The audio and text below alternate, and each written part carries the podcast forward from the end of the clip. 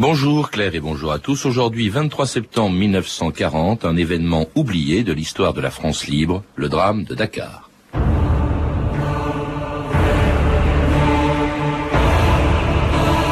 Sachez tous que devant Dakar, De Gaulle et ses compagnons ne combattent qu'un seul homme, Hitler. Maurice Schumann à la radio de Londres, le 24 septembre 1940.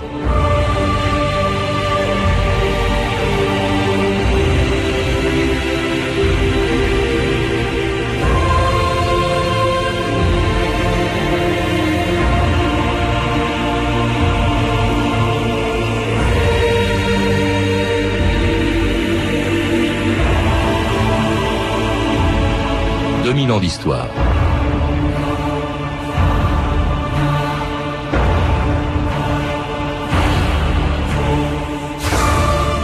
Quand, le 18 juin 1940, à Londres, le général de Gaulle lançait son premier appel à la résistance, on oublie souvent qu'il ne disposait alors que d'une poignée d'hommes, les premiers compagnons d'une épopée qui, quatre ans plus tard, allait s'achever triomphalement sur les Champs-Élysées. On oublie aussi les débuts difficiles de la France libre et son premier échec. C'était le 23 septembre 1940. Ce jour-là, une flotte de 21 bâtiments de guerre commandée par l'amiral britannique Cunningham arrivait dans la brume devant le port de Dakar, défendu par les forces vichistes du gouverneur général Boisson. À leur bord, plus de 6000 hommes, dont 2400 Français libres. Leur objectif, s'emparer de la ville et faire basculer avec elle toute l'Afrique occidentale française sous l'autorité du général de Gaulle et dans le camp de ses alliés. C'est dire l'enjeu considérable de l'opération qui commence devant Dakar à l'aube du 23 septembre 1940, quand, sur un aviso français, le commandant adresse à ses hommes ces dernières consignes. C'est aujourd'hui notre première étape sur la route de la libération de la France. Devant une des plus belles positions de notre empire, c'est à Dakar qu'il faut prendre pied. C'est le Sénégal qu'il faut garder de l'influence néfaste de ceux qui suivent la voie de la soumission. C'est le Sénégal qu'il faut aider à venir à nous. Dans une heure, notre compagnie entrera dans l'action. Quoi qu'il arrive, n'oubliez pas que ceux auxquels vous aurez affaire sont des Français et que de braves gens ont pu être abusés, quel que soit le résultat, nous poursuivrons. Le général nous a promis une tâche longue et rude. Vive la France libre Vive le général de Gaulle Henri Amourou, bonjour. Bonjour. Vous étiez étonné d'entendre cette archive assez rare, hein, effectivement. C'était la voix d'un officier de la France libre quelques minutes avant un événement oublié de la Deuxième Guerre mondiale. Oublié peut-être parce que euh, pendant cinq jours, on a vu des Français euh, s'opposer à d'autres Français, euh, des Français libres du général de Gaulle, donc contre ceux qui défendaient Dakar et qui étaient restés fidèles à Pétain. Vous y consacrez tout un chapitre dans le deuxième volume d'un livre pour en finir avec Vichy et dans lequel vous rappelez qu'à cette époque, beaucoup de Français, en effet, étaient devenus des frères ennemis, et ce fut le cas, entre autres, à Dakar, dans une bataille, pendant une bataille dont l'enjeu était considérable, non seulement pour le général de Gaulle, mais aussi pour les Anglais, Henri Amorou. Il était considérable pour tout le monde. D'abord, il faut rappeler que la France avait un empire. Aujourd'hui, le mot ne veut plus dire grand-chose. La France avait le second empire colonial du monde. Alors, Dakar était très important pour les Anglais, car cela permettrait de contrôler toute une partie de l'Atlantique, donc de contrôler les sous-marins allemands qui eux-mêmes chassaient le, commerce, les bateaux de commerce anglais, américains, bref, etc., alliés. C'était très important pour le général de Gaulle. Mmh. Mais je, reviens parce que vous évoquez euh, l'importance. Bon, c'est un port considérable. C'était la capitale. Il faut le rappeler aussi parce qu'on oublie ce qu'était l'empire de, toute l'Afrique occidentale française. C'était le port le plus important sur la côte. Mmh. Freetown, c'est-à-dire un port anglais, était beaucoup moins important. Vous, évoquez l'Allemagne. Alors on a entendu au tout début de l'émission, euh, euh, je n'avais pas sa voix dans les archives, mais c'était Maurice Schumann, le porte-parole du général de Gaulle, qui à Londres disait que devant Dakar, De Gaulle se battait contre un seul homme, Hitler. Alors c'est possible, mais vous, vous le rappelez dans votre livre, il n'y avait pas d'Allemands à Dakar. Non, il n'y avait pas d'Allemands à Dakar, et euh, c'est un phénomène de la propagande toute la propagande de la BBC, toute la propagande de la France libre a été de dire nous nous battons, vous vous battez à contre les enfin, Allemands. toutes les radios, contre y compris Hitler, celles de Vichy, encore celles de Vichy, c'était de la propagande. toutes les radios en temps de guerre sont de la propagande. Et Duchesne disait les canons français qui tirent sur les cuirassiers anglais sont armés par des Allemands, sont commandés par des Allemands. Oh, il y en avait pas. C'était absolument faux. Il n'y en avait pas. Alors cela dit, c'est donc une capitale essentielle dans un empire euh, que De Gaulle, dont De Gaulle soulignait l'importance à la radio de Londres quelques jours avant l'opération de Dakar, le 30 août 1940, l'importance donc que, que pouvait avoir Dakar si la ville passait dans son camp, Dakar et l'empire, hein, si cet empire passait dans son camp et celui de ses alliés. dans cette guerre mondiale et totale, dans cette guerre où tout compte, l'Empire français est un faisceau de force capitale. Le crime de l'armistice, c'est d'avoir capitulé comme si la France n'avait pas l'Empire. Le crime de l'armistice, c'est d'avoir méconnu les forces immenses et intactes que nous gardions dans l'Empire. Le crime de l'armistice, c'est d'avoir désarmé l'Empire pour que l'ennemi puisse en disposer. Pour combattre avec De Gaulle, souviens-toi, souviens-toi, il faut taper pas mal de.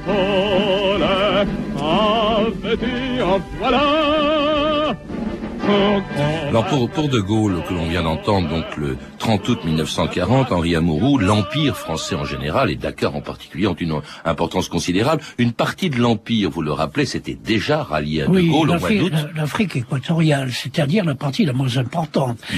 L'Afrique occidentale, avec Dakar, offrait des, des, des- des avantages très importants. D'abord, une flotte de guerre.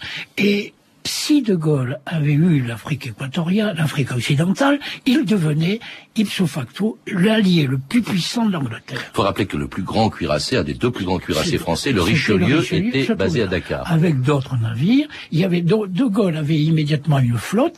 Il avait immédiatement 30 ou 40 000 soldats.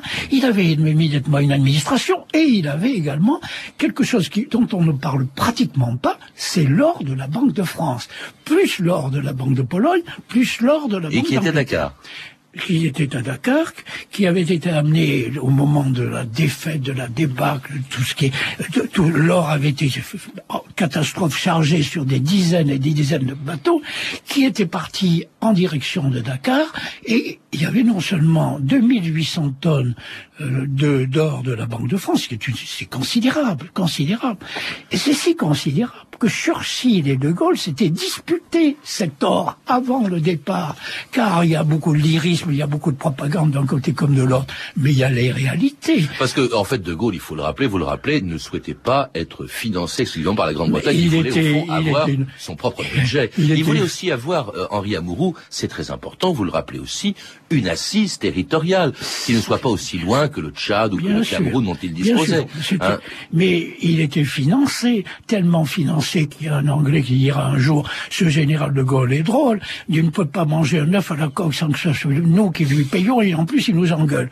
Bon, donc il était financé, la France libre était financée. Et Churchill et de Gaulle vont se disputer, et l'opération Dakar failli- a failli ne pas avoir lieu, parce que il fallait savoir à qui irait l'or. Alors finalement, on a trouvé un accord qui n'a pas pu aboutir puisque l'or n'a pas été pris.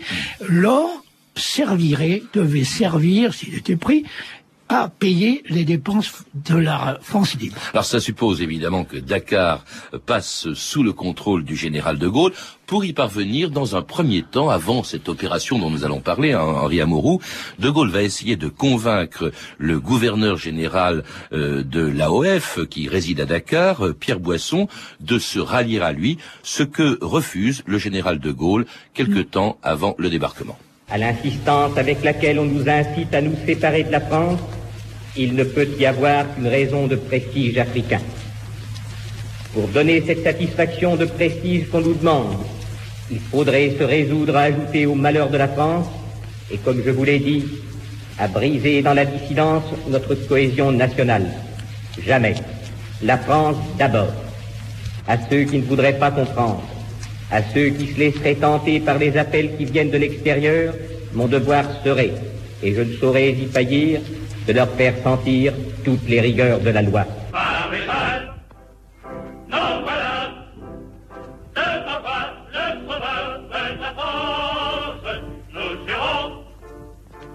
Alors c'était bien sûr Pierre Boisson, hein, le gouverneur général de Dakar et non pas le général de Gaulle que l'on vient d'entendre. Hein, c'est les inconvénients du direct, Henri Amorou, c'est un lapsus énorme parce qu'évidemment, Boisson, que dit Boisson dans ce que l'on vient d'entendre? Il refuse de se rallier aux ce qu'il appelle les dissidents, c'est-à-dire de Gaulle, pour que Dakar reste français, ce qui veut dire dans son esprit français de Vichy. Oui, mais pour quelle raison Boisson prend-il cette position? C'est un ancien soldat de 14-18. Il a perdu une jambe à Verdun et il est fidèle au maréchal Pétain. Mais lorsqu'il était quelques jours plus tôt gouverneur général de d'Afrique équatoriale française, il était pour la, pour la dissidence, pour De Gaulle. Et quand change-t-il d'avis? Il change d'avis après Marcel Kébir, qui est un phénomène très important. Et si on n'intègre pas Marcel Kébir, on comprend rien. Et mmh. puis, c'est pour ça que l'opération ne pouvait pas réussir, parce qu'il y avait une autre raison également. Le 8 juillet 1940, Mercel Kébir, c'est le 2 et 4 juillet 1940, la destruction de la flotte française, et le 8 juillet, devant Dakar, un porte-avions anglais arrive, avec, qui s'appelait l'Hermès, avec des avions, et ces avions viennent bombarder le Richelieu, comme ça, sans, comme ça, sans aucune raison, alors que c'était les alliés de la veille, et que le Richelieu avait escorté le porte-Hermès. Donc, donc, ça ne peut pas marcher. Et ça explique aussi. Et ça explique. Pourquoi il y a très peu de marins, et notamment ceux qui se trouvent à Dakar, qui ont rejoint la France et libre. Non seulement ça, mais, mais Darlan, l'amiral Darlan, qui commandait la flotte française, avait donné des instructions pour qu'on tire sur tout les navires anglais qui s'approchent à moins de 20 000 marins. En tout cas, comme, comme euh, on n'arrive pas à convaincre Boisson, comme De Gaulle n'arrive pas à le convaincre, on envisage une solution de force qui d'ailleurs était prévue depuis longtemps. Vous citez Henri Amouroux dans votre livre, cette chose extraordinaire, cette scène extraordinaire. Elle se passe au 10 Downing Street. Euh, ça se passe le 6 août 1940, donc on est là à plus d'un mois de l'opération de Dakar. Et Churchill convoque De Gaulle, et, et De Gaulle a raconté ça dans ses mémoires. Churchill lui tient ce langage tout à fait étonnant. Il lui décrit, euh, Churchill, l'opération de Dakar telle qu'il la voit. Et ça, ça c'est énorme, c'est assez extraordinaire. Voici euh, ce que dit Churchill, tel que De Gaulle le rapportera dans ses mémoires. Dakar s'éveille un matin triste et incertain, donc dit euh, Churchill à De Gaulle. Or, sous le soleil levant, voici que les habitants aperçoivent la mer couverte au loin de navires, une flotte immense. De cette escadre se détache un inoffensif petit bateau portant le drapeau blanc des parlementaires. Il entre au port et débarque que les envoyés du général de Gaulle. Ceux-ci sont conduits au gouverneur. Il s'agit de faire comprendre à ce personnage que s'il vous laisse débarquer, la flotte alliée se retire et qu'il n'a plus qu'à régler entre lui et vous les conditions de sa coopération. Peut-être voudrait-il, pour l'honneur, tirer quelques coups de canon, mais il n'ira pas au-delà et le soir, il dînera avec vous en buvant à la victoire finale. Extraordinaire, cette scène, c'est Churchill qui annonce au fond, non pas ce qui va se passer, mais ce que les choses telles qu'il voudrait qu'elles se passent, un mois et demi avant l'opération de Dakar, il s'imagine que finalement, ma boisson va boire un coup avec De Gaulle, quoi. Non, mais ça s'est pas passé du tout comme ça. Et il y a eu malheureusement euh, un engagement, un débarquement des forces françaises libres, une tentative de débarquement qui a été repoussée très rapidement. Et puis, alors à ce moment-là, le Richelieu, le cuirassé Richelieu, qui dans une partie Mais là, vous allez trop vite. je, voudrais qu'on rappelle quand même quelque chose. Ça se passe au début comme ça. Le 23 septembre, il y a effectivement une flotte énorme, une flotte non, britannique. Pas, énorme. 21 bateaux. Hein, bon, c'est pas énorme peut-être, mais 21 bateaux britanniques, quelques bateaux français, à bord desquels se trouve le général de Gaulle, qui pour la première fois d'ailleurs commande une opération de la France libre, et puis le général de Gaulle envoie cette fameuse délégation qu'avait prévue Churchill pour parlementer avec euh, le gouverneur général Boisson. Euh, si jamais Boisson accepte au fond de livrer la ville et le port à de Gaulle, eh ben c'est toute l'Afrique occidentale française qui bascule dans le camp de, de Gaulle et sans un seul euh, coup de feu. Donc on comprend l'enjeu. Et cela dit, donc euh, cette petite délégation s'en va sur une vedette, elle est commandée par le commandant d'Argentlieu et elle est effectivement très mal accueillie. Écoutez un témoin euh, qui était à bord de la vedette d'Argentlieu ce jour-là, Étienne Schlimberger, au micro de l'Histoire en direct de France Culture en 1991. Nous sommes rentrés dans le port de Dakar sans aucune manifestation hostile. Et là, nous voyons une section de Sénégalais qui était alignée avec une mitrailleuse de 8 mm sur trépied qui nous attendait devant la section un capitaine de frégate qui s'appelait Lefebvre, qui était commandant de la police de la navigation, et un enseigne de vaisseau que j'appellerai P car je veux taire son nom. Alors le commandant d'Argentlieu s'adresse à Lefebvre, il lui dit qu'il a un, message à transmettre au gouverneur général Boisson et le commandant Lefebvre demande des instructions au gouverneur qui lui dit qu'il ne veut pas recevoir le message. Un planton arrive avec un ordre, transmettant l'ordre à Lefebvre de nous arrêter. Quand euh, le commandant Lefebvre a reçu l'ordre de nous arrêter, il a été très correct. Il a dit à D'Argentlieu, à mi-voix, j'ai l'ordre de vous arrêter, allez-vous-en. Alors nous nous sommes dirigés vers les embarcations, ce que voyant cette enseigne de vaisseau à qui je parlais, a donné l'ordre à une mitrailleuse de 8 mm d'ouvrir le feu pour nous empêcher de partir. Et c'est ainsi donc que cette petite délégation dans laquelle se trouvait l'homme que l'on vient d'entendre, Étienne Schlumberger, se fait tirer dessus. C'est le début d'une bataille qui va durer cinq jours, Henri Amouroux. Oui, qui va durer, euh, oui, ça, et qui est une, bataille qui n'est pas une bataille terrestre, qui est une bataille navale, essentiellement, enfin navale.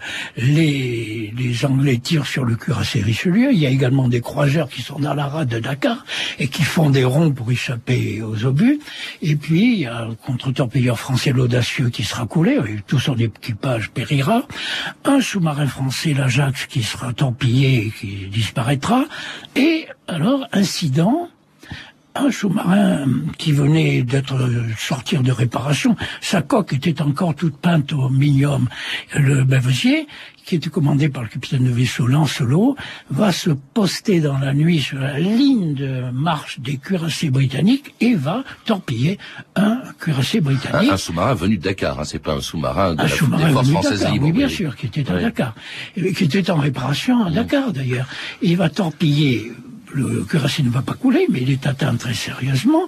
Et le, un, coïncidence, une heure ou deux heures après, un obus du Richelieu touche un autre bateau, euh, le, un croiseur euh, britannique, si bien qu'à ce moment-là, eh bien pratiquement les Anglais disent euh, on continue pas. Oui, mais on est le 25. Or, ce qui s'est passé, c'est très étonnant, Riamourou c'est que pendant toute la durée de cet affrontement, qui était essentiellement une bataille navale, eh bien, Churchill voulait à tout prix continuer, et De Gaulle disait, mais non, il faut arrêter, pas diffusion de sang, etc. Mais c'est obstiné, Churchill. C'est vrai, Churchill voulait continuer, mais en vérité, De Gaulle sentait que tout ça était très très mal engagé, qu'il n'arriverait pas à gagner la terre, à convaincre Boisson, car il y avait non seulement Boisson, mais il y avait la marine. C'est toujours le phénomène de Mircel Kébir. La marine ne voulait pas passer aux Anglais, point final. Mm. Euh, ça, vous comprenez, il y a eu quand même, tout ça est très proche. Je ne sais pas si on a dit tout à l'heure, il faut rappeler pour ceux qui l'ignorent que Mircel Kébir, c'est toute une flotte française qui a été bombardée par, la, marine britannique le 4 juillet parce que les, Anglais craignaient qu'elle passe entre les mains des Allemands. Oui, mais c'est autre chose. C'est 1200 marins français tués. Mm, mm. On oublie toujours le chiffre. Or, c'est beaucoup plus de marins français tués par les Anglais que de marins français tués par les Allemands. Hmm. Hein, en 40. Alors il faut au moins rappeler ces choses. Vous êtes historien, vous savez très bien que si on ne prend pas les choses au début, par le début du film, on comprend rien. Donc, Mircel Kébir, c'est le 2 et le 4, et là, c'est un... Euh, euh, euh, Dakar est bombardé le 8 juillet hmm. par les avions de l'Hermès sans aucune raison, sans aucune raison.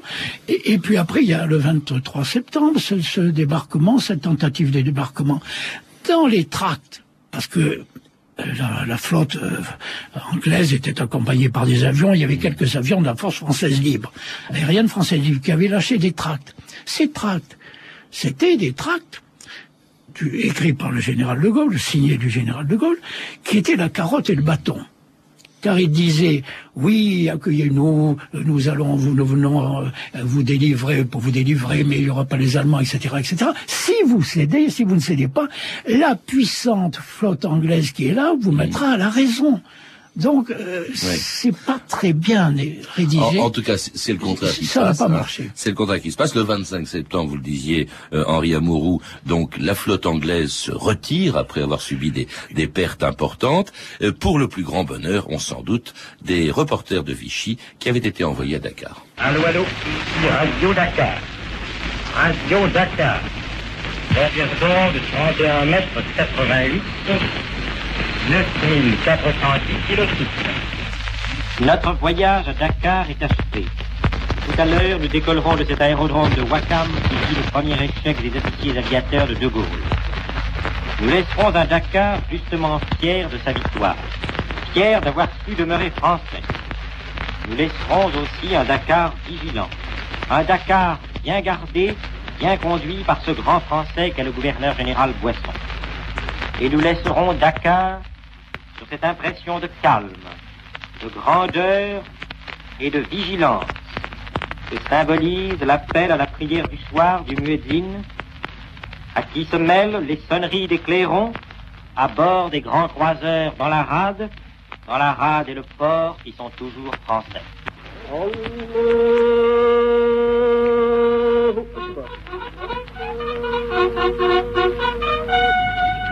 Étonnant cette archive donc euh, du 25 ou 26 septembre au lendemain de.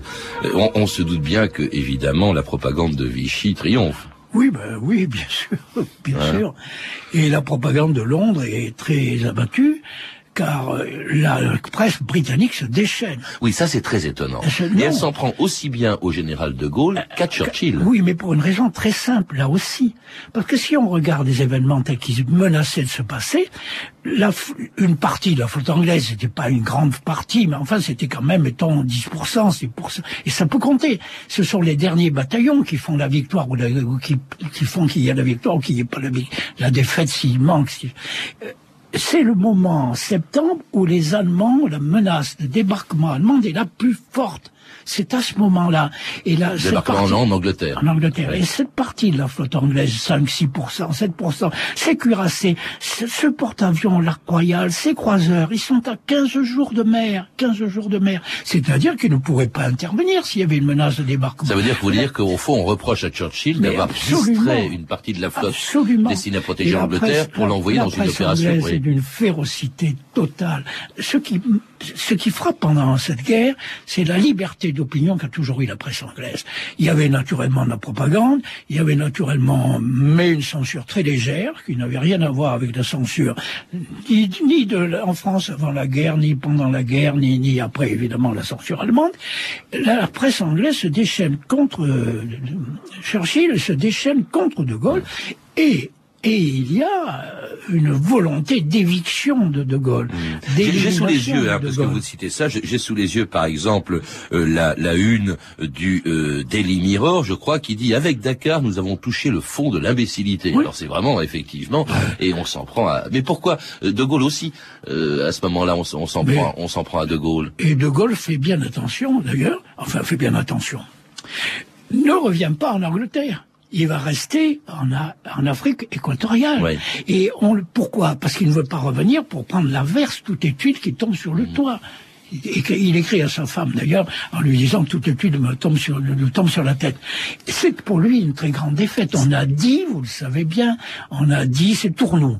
Ces gens, ces Tourneau dont nous savons tous, c'est un grand, grand historien, un grand chercheur et quelqu'un de très sérieux, Raymond Tourneau, a écrit que le général de Gaulle avait été tenté par le suicide tellement il était accablé Atteint par, par cet échec. affaire, oui.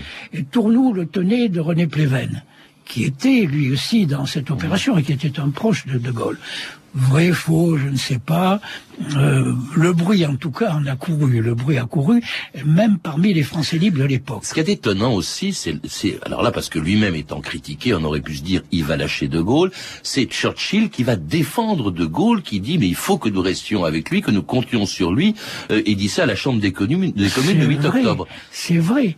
Mais il le dit après avoir proposé la place de De Gaulle au général Catroux. Ah, il faut rappeler ça. Car Catroux refuse. Oui. Alors Catrou, il faut rappeler, Catrou arrive, qui je était- crois, qui- oui, qui mais- était un général à 5 étoiles. Hein. Bon. qui- Alors que De Gaulle en a que deux, à titre provisoire À en plus. Bon. Qui était Catroux Le gouverneur général de l'Indochine, que Vichy avait viré parce que Catroux avait donné aux Japonais ce que Vichy donnait aux Allemands, si vous voulez. Ah. C'est un peu Mais, compliqué. en tout cas, c'est un des rares un- généraux, et surtout le plus haut gradé, il- qui rejoint vient- De Gaulle à ce moment-là. Attendez, il revient en Angleterre, on lui fait des offres, on lui dit De Gaulle ne fait pas le poids. C'est exactement ce qu'on lui dit. De Gaulle n'a pas d'autorité. De Gaulle n'a pas, n'a pas assez de prestige. Vous, général Catrou, gouverneur de l'Indochine, vous qui êtes général d'armée, général d'armée, vous, vous allez prendre sa place. Et puis Catrou refuse. Il a cette formule extraordinaire, il dit pour moi De Gaulle a dépassé, a dépassé l'échelle des grades, ce qui est formidable. Il a 5 étoiles, Non, il faut ça c'est. De Gaulle. qui Oui, enfin bon, en tout, cas, Gaulle. en tout cas, il a refusé, c'est quand même Et assez il extraordinaire. vient, et le 24 novembre Oui.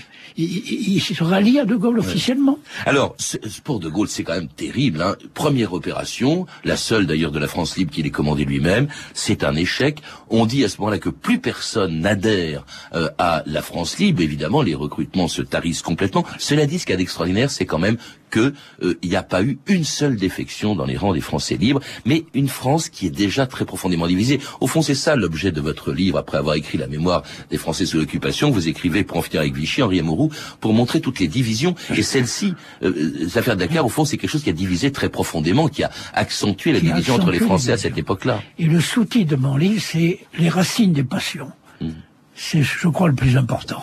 Et des passions qui continuent euh, encore aujourd'hui à bien des égards, dont on oublie souvent les causes. On les retrouve dans votre livre, Henri Amouroux, donc, pour en finir avec Vichy. Euh, c'est euh, le deuxième volume, donc, d'un de, vos livres, publié chez Robert Laffont. le premier volume étant Les oublis de la mémoire 1940, le deuxième donc c'est Les racines des passions 1940-1941. Vous avez pu entendre des extraits de l'émission L'Histoire en direct, diffusée sur France Culture en décembre 91, une, une émission de votre serviteur, réalisée par Christine Manarsugi. Je rappelle euh, aussi, euh, Henri Mourou, que vous êtes l'auteur de l'émission, un des auteurs de l'émission euh, Question pour l'Histoire, diffusée sur France Inter le dimanche à 13h30. Vous pouvez retrouver tous ces renseignements par téléphone au 32 30, 34 centimes la minute ou sur franceinter.com. C'était 2000 ans d'histoire, la technique Benjamin de la Gatinée et Rémi Quincet, documentation et archivina Claire Destacan et Claire Tesser, une réalisation de Anne Kobilac.